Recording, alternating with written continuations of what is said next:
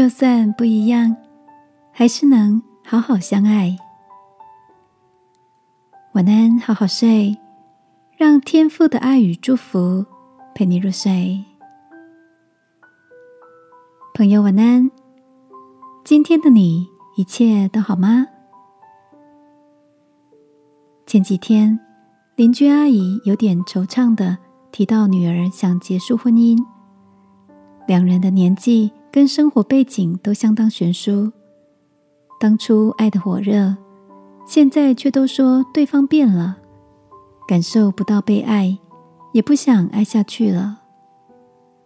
阿姨感叹的说：“他们两个个性都好硬，但结过婚的人都有种体悟，婚姻要长久，多少都是要牺牲的。”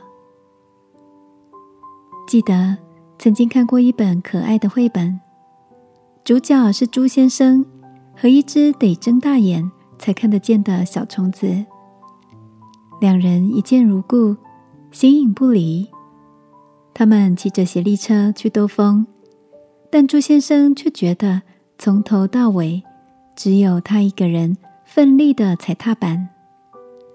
小虫子为了弥补，特地烤了一个蛋糕，但是对朱先生来说，却塞牙缝都不够。两个人一起下棋，当小虫子用尽全身力气移动棋子，另一方却等到睡着了。他们努力的给出自己觉得最好的部分，却总是失望收场。即将分道扬镳时，朱先生突然想到，他们可以一起去看电影、看展览。小虫就坐在朱先生耳朵旁。两人共享美好的时光。亲爱的，天赋创造我们，每个人都是独特的、不一样的。我们，不管是在爱情、友情、家人的关系里，都会有碰撞的时候，也都有需要体谅与牺牲的时候。今晚，让我们不灰心的。把情感关系带到天父面前，我们爱，因为神先爱我们。求天父扩张我们爱的半径，好吗？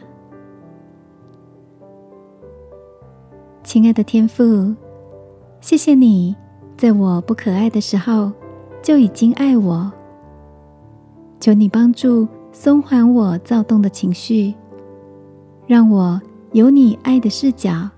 理解对方的需要，祷告，奉耶稣基督的名，阿门。晚安，好好睡，祝福你爱的容量有增无减。耶稣爱你，我也爱你。